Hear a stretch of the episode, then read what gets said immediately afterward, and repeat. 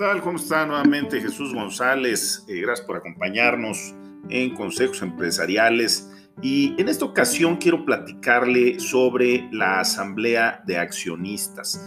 La Asamblea de Accionistas es uno de los órganos de gobierno, eh, no diría el más importante porque todos logran un balance entre sí.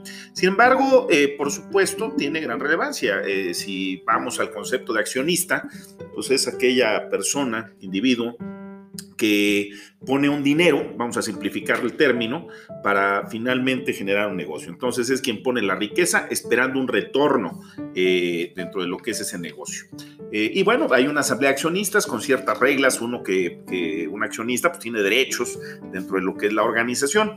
Eh, yo le voy a platicar primordialmente de la Ley General de Sociedades Mercantiles. Hay dos leyes que rigen primordialmente a las organizaciones en México, que sería la Ley General de Sociedades Mercantiles, ya tiene muchos, muchos años, eh, diría que más del 95% de las empresas están bajo la Ley General de Sociedades Mercantiles, y la otra es la Ley del Mercado de Valores, eh, la Ley del Mercado de Valores, mucho más reciente, eh, modificada en el año 2006, en donde ya no solamente eh, es para empresas que cotizan en bolsa, sino adicionalmente otro tipo de organizaciones eh, que pueden ser definidas como por ejemplo SAPI, eh, Sociedad Anónima Promotora de Inversión, o SAPI-B, Sociedad Anónima Promotora de Inversión Bursátil, que son preparación para que las empresas puedan llegar a bolsa y adicionalmente le da ciertas características adicionales con particularidades interesantes eh, en cuanto a los derechos eh, en un ambiente de negocio. Pero bueno, vamos a hablar de la Ley General de Sociedades Mercantiles, eh, que finalmente es la que más empresas en México están adheridas. Eh, algo interesante también, gran parte de los preceptos de la Ley General de Sociedades Mercantiles son adoptadas por la Ley del Mercado de Valores. Entonces, en ese sentido, eh, si usted comprende la Ley General de Sociedades Mercantiles, eh, el resto de la información sobre la Ley del Mercado de Valores va a ser extremadamente similar. punto importante a mencionar. Ahora, la Asamblea de Accionistas, otra vez regresando a este órgano de gobierno, eh, la asamblea de accionistas es algo muy particular. Para mí eh, es hasta un poco triste, déjenme plantearlo así, o inquietante eh, los derechos que se le da a la asamblea de accionista. A mi gusto son muy pocos bajo la expectativa y espera que yo tendría al poner un dinero una organización y bueno, pues yo esperaría tener ciertos derechos de vigilancia, supervisión, información, eh, pues para que me digan cómo está yendo mi negocio. La verdad es que la ley establece a la Asamblea de Accionistas bajo el artículo 178 como el órgano supremo de la sociedad, es el órgano máximo de la sociedad establecido bajo ley, lo cual pues, hace sentido, si usted pone el dinero esperaría que fuera el órgano máximo. Eh, sin embargo, la realidad es que la inquietud que a mí me genera es que dio muy pocos derechos para ese órgano máximo. Y vamos ahorita a eh, platicar sobre este tipo de temas. Voy a ir mencionando algunos de los artículos tiene la Asamblea de Accionistas, algunos de los derechos. Eh, por supuesto, lo voy a ir mencionando genérico, no necesariamente leyendo los artículos, eh, pero bueno, menciono el artículo por si tiene interés de ver a detalle qué quiere decir. Bueno, pues va la Ley General de Sociedades Mercantiles, que es pública. Si usted le da en Google eh, General de Sociedades Mercantiles, eh, puede acceder a ella y ya ver el artículo puntual. Entonces, eh, y al final o posterior a mencionar todos los derechos, el aspecto técnico, le daré mis sugerencias como asamblea de accionistas que creo que les falta, cuáles son los retos, los riesgos y las áreas de oportunidad que he visto a través de 30 años de experiencia en las asambleas de accionistas. Primero le decía, artículo 178, órgano supremo de la sociedad, es el órgano máximo. Y voy a hablar mucho de este ejemplo. Si yo ahorita le pido a cada uno de ustedes, eh, un millón de pesos y le digo vamos a hacer un negocio, denme su dinero y yo les prometo que los voy a estar actualizando, informando sobre las ganancias que esperamos tener en este negocio. Eh, la pregunta que usted haría es, bueno, ¿y qué vamos a hacer? ¿Cómo lo vamos a hacer? ¿Quién lo va a hacer? Cada cuándo me va a informar, yo esperaría que hiciera esas preguntas, ¿verdad? Eh, entonces, voy a usar mucho este, este ejemplo a través de, la plática para ir poniéndole un toque práctico a, cada uno de los artículos. Vale la pena mencionar que técnicamente hay dos tipos de asamblea. Eh, de accionistas. El artículo 179 habla de ordinaria y extraordinaria. La ordinaria es una asamblea que usted tiene derecho, eh, bajo el artículo 181, de una vez al menos, y quiero enfatizar esto, una vez al menos subrayo, a cuatro meses siguientes a la clausura del ejercicio. Es decir, si vamos a hacer la asamblea del año 2020, pues tendría que ser previo al cierre de abril de 2021. Eh, esa es una asamblea ordinaria y esa es la regla eh, que existe en ley, que tiene que haber al menos una eh, cada año durante los cuatro meses siguientes al cierre del ejercicio. ¿sí? Y extraordinarias, que también hablaremos un poquito de las extraordinarias, son otras asambleas que tienen otro tipo de características que también mencionaremos. Pero bueno, vamos a empezar con las ordinarias. Esta reunión mínima o al menos eh, de una vez al año tiene tres puntos. Son los tres derechos básicos que tiene la Asamblea de Accionistas. Por eso le digo que me genera un poco de inquietud que usted ponga el dinero y tenga tan poquitos derechos. Pero bueno, ¿cuáles son estos tres? Primero es aprobar la información que debe de compartirle eh, la administración, llámese el consejo de administración o el administrador que haya designado en su empresa, conforme el artículo 172. Eh, hay un reporte, un informe que usted tiene que recibir como accionista o la asamblea de accionistas tiene que recibir y que finalmente tiene que analizar y tiene que aprobar. Eh, me detengo aquí en esta parte y digo, bueno, ¿y qué pasa si no lo apruebo? ¿Qué pasa si una vez al año, después del millón de pesos que usted me dio para hacer un negocio, eh, yo le digo que nos vamos a juntar en marzo, abril del año siguiente, que a mi gusto es demasiado tiempo para que usted sepa qué pasó con su dinero, pero bueno, eh, y le presento una información diciéndole que perdió dinero. Digo, pues la verdad es que creo que no tiene mucho que hacer, finalmente pues, lo tiene que aprobar. Ahora, eh, la verdad es que se puede cumplir el procedimiento, pero a mi gusto pues, sería terrible que le dijera eso fuera de que el procedimiento esté cubierto, ¿no? Entonces, primer derecho a aprobar eh, el informe conforme el artículo 172. ¿Qué dice este informe? Básicamente lo que dice es que tiene que presentar eh, la información financiera, un balance, un estado de resultados, un estado de la posición de capital, etcétera. Tiene que decir cuáles son los principios contables y las notas relevantes sobre eh, la continuidad eh, de negocio, etcétera. Digo, es, eh, mis palabras, ¿no? O sea, pero es básicamente lo que necesita. Cuando hablo de estados financieros, le voy a simplificar la vida. ¿Cuáles son los activos que existen? ¿Qué deudas o pasivos hay? ¿Cuánto hay del capital que se metió? ¿Cuánto todavía permanece? Y si ganamos o perdimos en el año. Eso es en manzanas lo que finalmente presenta este reporte. y adicionalmente habla de la continuidad, retos, riesgos y cómo se generó esa información. Eh, para mí este punto es muy importante porque me ha tocado ver asambleas de accionistas que reciben la información, sin embargo es muy pobre. ¿A qué me refiero con que es muy pobre? Eh, yo le puedo dar dos hojitas y decirle, pues ahí están los activos pasivos, el capital, y ganamos o perdimos. Eh, sí, pero eso está el 31 de diciembre y ahorita estamos a marzo, abril. Eh, pero ¿cómo vamos? ¿Qué riesgos hay? ¿Qué problema tenemos? Piensa en el año 2020 que fue COVID, eh, perdimos clientes, perdimos mercados, nuestros proveedores ya no funcionan, ¿eso qué significa para el negocio? ¿Está en riesgo mi capital? Hay muchas más preguntas que solamente la información financiera. ese es un derecho que usted tendría que exigirle al Consejo de Administración a través de este reporte. No es que le reporte lo que quiera, la Asamblea tendría que demandar lo que necesita. Entonces, primer derecho de los tres que le mencionaba, es aprobar este informe de la administración o del consejo eh, que marque el artículo 172. Segundo, importantísimo, nombrar consejo y comisarios.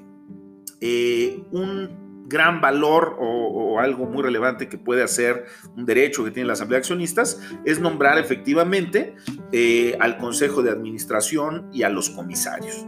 El Consejo de Administración, pues es el grupo, y aquí estoy hablando de otro órgano de gobierno, lo veremos en otra sesión, es el grupo que finalmente sí se reúne al menos cuatro veces al año, que aprueba la estrategia de negocio, supervisa el avance en el tiempo y ya tiene facultades mucho más amplias sobre la gestión del negocio.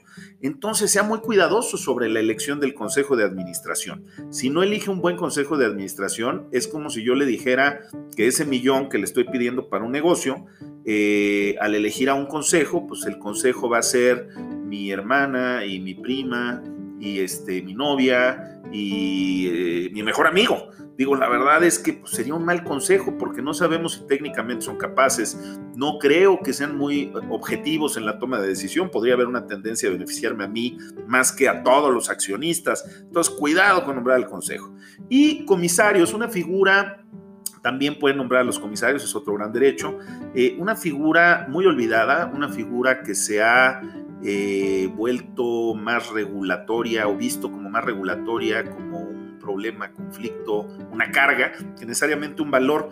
El comisario al final del camino, y hay toda una sección sobre el comisario, también haremos un eh, capítulo sobre esto, eh, es el auditor que está vigilando los derechos de los accionistas. Entonces, cuide mucho a su comisario, exíjale a su comisario, pídale información a su comisario. De hecho, puede haber hasta más de un comisario si hay bloques de accionistas diversos. Entonces, eh, segundo derecho, el primero, aprobar este informe del artículo 172 que hace el Consejo a la Asamblea. Y el segundo, nombrar consejeros y comisarios. El tercero, eh, definir los sueldos de los consejeros y o comisarios o administradores y comisarios en caso de que no estén ya en los estatutos sociales. Entonces se les va a pagar, cuánto se les va a pagar, etcétera, ¿no? Ahí le doy algún tip. Alguna vez en una asamblea de accionistas, cuando se enteraron los accionistas cuánto ganaba el comisario y uno de los consejeros, eh, uno de los accionistas dijo, oye, el consejero gana más que yo. Entonces, ¿cómo es posible que un consejero se lleve más que un accionista? Pero bueno, este, sea cuidadoso con ese tipo de temas. Esos son los tres derechos eh, obligados que en una asamblea ordinaria una vez al año al menos tiene la asamblea de accionistas. Yo insisto, para mí, si yo le pido el millón y son todos los derechos que tiene, aprobar lo que le digo que pasó cuatro meses después de que cerré el ejercicio, sin que, digo, si perdió, perdió, lo apruebe o no lo apruebe, a mi gusto son pocos. Eh, pero bueno, hay una forma de incrementar esos derechos, ahorita lo veremos. Asambleas extraordinarias es el artículo 182 y eh, pues hay muchos puntos que puede hacer en asamblea extraordinaria. La asamblea extraordinaria no es obligada, es solamente cuando se da un evento que usted quiera de alguna manera formalizar, modificar y bueno, tendrá que hacerlo a través de una asamblea extraordinaria, como por ejemplo, pues hay unos desafortunados, eh, terminar la sociedad. Ese se tiene que hacer con asamblea extraordinaria. La verdad es que no creo que a nadie le dé mucho gusto, significaría, pudiera ser algo triste eh, cerrar la sociedad o que el negocio no se dio, o a lo mejor que ya concluyó, pero bueno, eh, asamblea extraordinaria, aumentos de capital, fusiones, modificar los estatutos sociales, se dan a través de asambleas extraordinarias. Puede haber organizaciones que pasen años y no tengan asamblea extraordinaria. Pero bueno, son cosas que tendría que hacer eh, conforme el artículo 182 en una asamblea de este tipo. Hay ocasiones donde cuando se cumple en la asamblea anual eh, antes de abril, se cumplen los tres puntos específicos del artículo 181, pero adicionalmente quieren hacer un cambio estatutario, etcétera, se aprovecha la misma sesión y simplemente se abre la ordinaria, se dice que se cerró, se abre la extraordinaria, se dice que se cerró y se hacen las actas. Eh, básicamente son los dos tipos de asamblea.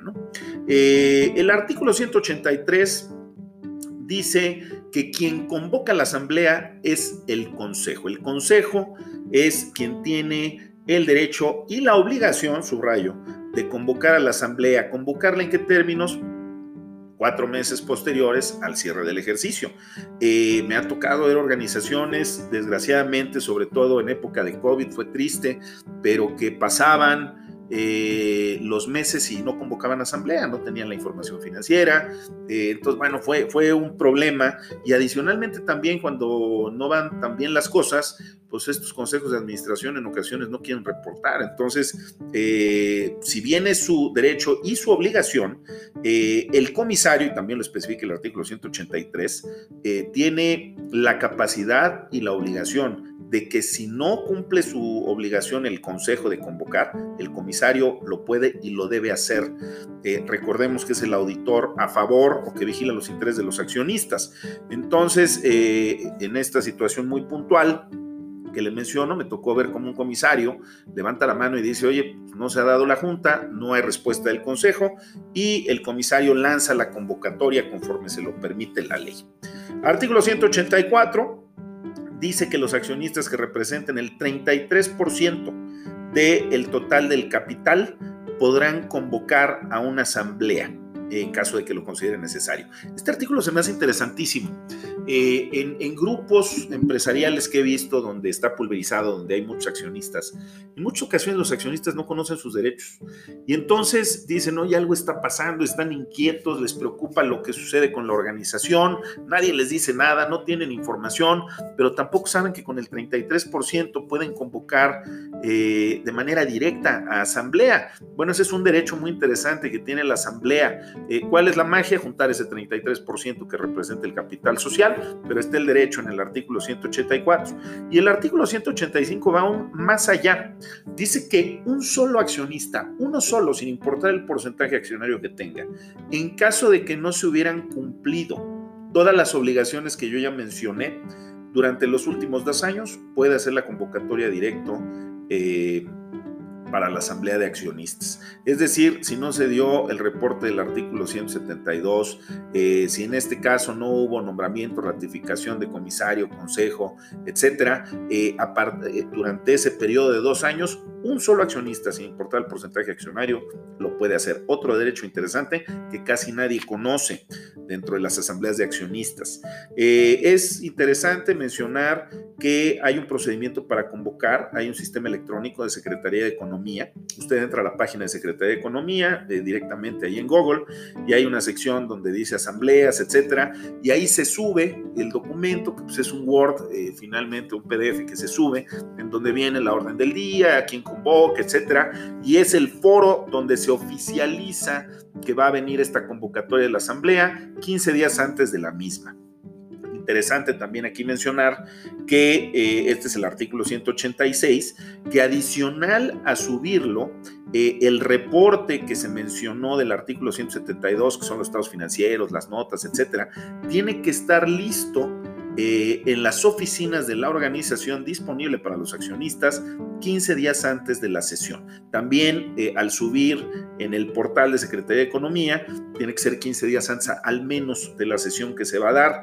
Entonces, eh, este es un derecho también bien relevante porque si usted llega a una asamblea de accionistas, y ahí le presentan un reporte de 200 hojas en 90 minutos, pues la verdad es que es muy difícil que analice, capte, cuestione, etcétera. Entonces, tendría que tener un reporte 15 días antes para poder analizarlo, para subrayar, hacer las preguntas, cuestionar y potencialmente dar hasta instrucciones al consejo de qué, es lo que quiere que haga. Recordemos que la asamblea es quien define a los consejeros y en consecuencia pues, se volvería el jefe a través de ratificarlo, dejarlo o en su caso separarlo eh, del Consejo de Administración y hacerle las peticiones y solicitudes que considere necesarias, ya que se vuelve el administrador, el consejero de la organización. Eh, artículo 189 habla de los quórums. ¿Qué son los quórums? Para que una asamblea se considere válida tiene que ir un número mínimo de gente. Piense usted que somos 10 los que pusimos ese millón de pesos famoso que hemos estado hablando en el ejemplo, eh, y que yo hago una asamblea con uno de mis amigos y los dos decidimos cosas que a lo mejor no le conviene a los otros, a los otros ocho. Eh, ahí no habría quórum. La ley en el artículo 189 nos dice que para que una asamblea ordinaria tenga quórum, es decir, el mínimo de gente para que legalmente sea válida, tiene que ser la mitad del capital social. Si de esos 10 que pusieron un millón, eh, cada quien puso el millón y tiene el 10%, pues necesitarían ir al menos 5 y ya votar en mayoría sobre los que fueron. Pero si fueran menos de la mitad de que representan la mitad del capital social, no va a funcionar, no jala la, la, asamblea ordinaria. Y la extraordinaria, misma situación, nada más que exige que sean tres cuartas partes o un 75% del capital y que en votación sea mayor al, a la mitad ya sobre el capital que está en la misma sesión. Eso es lo que especifica el artículo 189. Eh, y eh, también el 191 nos dice, oye, si en primera convocatoria, en estas asambleas ordinarias extraordinarias, no se junta el quórum, eh, en segunda convocatoria, con los que lleguen se puede hacer la sesión. Esto es muy común en organizaciones donde el grupo accionario está muy pulverizado. Le voy a poner ejemplos. En un club donde hay mucha gente, eh, y hay acciones que a lo mejor ya ni van, ya ni siquiera están presentes, etcétera, eh, pues la verdad es que nunca van a juntar la mitad, eh, a lo mejor ya juntan el 15%, el 20%. Entonces, en primera sesión nunca va a funcionar, siempre tienen que convocar a una segunda reunión para que entonces con los que vayan ya se logre el cumplimiento de ley y avance en este caso la asamblea. Último punto, 194, extremadamente relevante, las actas. Cada sesión tiene que estar documentada formalizada y en actas. Es un requisito de Ley General de Sociedades Mercantiles, pero adicionalmente hay otras leyes que están relacionadas y donde hay multas aún en el caso de que organizaciones no cuenten con sus libros de actas. Desafortunadamente es común y muy peligroso. Si usted está en una junta, una asamblea de accionistas y todos los acuerdos que se lleguen, exige usted cosas, demanda cosas y le dicen que sí a todo por la presión que se ejerció. Si al final del camino no queda en actas, haga de cuenta que no se dio la sesión. Sea cuidadoso con las actas, son muy importantes las actas. Me ha tocado ver accionistas, eh, se lo cuento vida real, que dos años después llegan y les entregan un cheque por alguna venta de una propiedad, etcétera. Eh, el accionista, empresas muy grandes con mucho dinero, y el accionista dice, oye, ¿y qué es esto, no? dice, ah, pues es el rancho que vendimos, ¿te acuerdas? Hace dos años. Oye, pero fue hace dos años, ¿no? Pues ¿cómo me lo das hasta ahorita? Eh, insisto, empresas muy grandes en donde, bueno, se perdía ese tipo de situaciones y el accionista me dice, oye, pues voy a ver qué más, eh, cómo están las actas, porque qué más no se registró. Y bueno, efectivamente, un desastre en las actas, lo cual eh, efectivamente puede haber ahí acuerdos, exigencias de parte de los accionistas que si no se registran, quiere decir que nunca sucedió. Ahora, tampoco puede registrar todo. Este, la realidad es que el secretario, figura muy relevante, hablaremos en otro capítulo de la figura, eh, tiene que ser alguien con experiencia en el tema. Ahora, me gustaría mencionarle, ya hablamos aquí que la Asamblea tiene mucho poder, o bueno, al revés, que tiene grandes derechos, es el órgano máximo, pero que en ocasiones sus, este, si bien es el órgano máximo, parecía que sus derechos son pocos, me gustaría darle algunas sugerencias, eh, ya sugerencias puntuales. Primero, eh, son sugerencias y son temas que vemos desafortunadamente que suceden en el ambiente de negocios y que vale la pena cambiar. En primer lugar, lea, comprenda y analice su acta constitutiva, sus estatutos sociales. Todos tenemos un gobierno corporativo, en muchas ocasiones un gran, muy alto porcentaje de los empresarios no lo saben. Cuando usted abre una empresa y tiene su acta constitutiva, ahí están las reglas de la sociedad. Desgraciadamente, quiero subrayar, eh, se hacen aperturas de sociedades eh, con actas constitutivas que son un machote, que no necesariamente ponen las reglas a la necesidad de su familia o de su negocio, pero léalas y compréndalas. Si usted no las comprende, eh, la verdad es que el día que hay un problema va a empezar a ver cuál es la regla para resolver. Eso pasa mucho, sobre todo en familias que después de 20, 30 años o en sociedades después de 20, 30 años tienen un conflicto y dicen, oye, ¿cuál es la regla? Sí, pero ya cuando buscan la regla 30 años después es muy complicado. Entonces, cuide, lea, analice y ajuste. Una familia que tiene 15 familiares dentro de la empresa debería de tener unas reglas de negocio diferentes a una acta constitutiva de una empresa que tiene dos hermanos. Eh, la situación es diferente, el ambiente, estructura accionaria es diferente. Haga un traje a la medida, casi nadie lo hace. Derechos de la asamblea. Ojo, cuide quiénes van a ser sus consejeros. Es la gente que va a tomar acción sobre su dinero. Entonces, cuide, vigile, vea los perfiles, vea su objetividad, que realmente no haya tendencia, su ética, etcétera ponga reglas de separación. Si algo no le gusta, ¿cómo lo va a separar? Me ha tocado ver accionistas que dicen, oye, eh, ya no aguanto al consejero, pero no encuentro la regla para separarlo. Entonces sí es un tema, cuídelo mucho. Eh, y adicionalmente, en el derechos de la asamblea, y déjeme mezclar aquí con operación de la asamblea, exija, no solamente recibe el reporte y diga apruebo o no apruebo, sino déle instrucciones al consejo. ¿Qué le preocupa? Exija la información. Eh, recuerde que el consejo usted lo seleccionó y le reporta a la asamblea de accionistas entonces puede demandarle y exigirle que haga o que informe o que abra eh, datos o, que haga cosas. Pero bueno, casi nadie sabe que puede tomar esta atribución. Otro tema también, no tiene que reunirse solo una vez al año. Su estatuto puede decir que sean varias veces al año. O puede haber reuniones informativas, aunque no necesariamente queden en actas. Pero haga el traje a la medida eh, y, y póngalo en estatutos. El comisario, el comisario es el auditor a favor, vigilante de los derechos de la Asamblea. Desgraciadamente se ha visto como una molestia y en muchas ocasiones el mismo auditor firmaba el informe del comisario, pues para cumplir el requisito, ¿no? Pero entonces tiene un vigilante menos, tiene alguien que no está haciendo lo que debe de hacer. O si en su caso si tiene un comisario, también exíjale. El comisario, que haremos un capítulo, eh, tiene la obligación de mensualmente recibir la información de la empresa, información financiera, operativa, de analizar las operaciones. Es alguien alguien que debería de decirle mucho y debería de levantar la mano cuando hay problemas. Pero bueno, si siquiera lo conoce, este, búsquelo, tenga una reunión y exíjale. Y finalmente, estrategia y operación, en este caso, eh, creo que es muy importante que usted como asamblea de accionistas exija que se le explique, más allá de la información financiera, cuál es la parte estratégica, qué está haciendo el negocio, a dónde va, cómo lo va a hacer, porque finalmente, y cómo lo está midiendo a través del tiempo, y es más, hasta exigir información recurrente, porque yo vuelvo a lo mismo si yo le pido un millón de pesos y le digo, lo ve en un año, tres meses, y ahí le cuento. Y ya lo que le diga, pues ahí me lo aprueba. Eh, la verdad no suena bien, pero es como está el día de hoy la ley. Esos son eh, los temas principales de la Asamblea de Accionistas. Eh, hay que mejorar la visión de la Asamblea de Accionistas, educar a los accionistas en este ámbito empresarial. Y bueno, espero que haya sido interesante para usted. nuevamente, gracias por acompañarnos en Consejos Empresariales, Jesús González, y abriremos varios de los temas que mencioné, secretario, consejo de administración, comisario, abriremos capítulos adicionales. Muchas gracias y que tenga una excelente semana.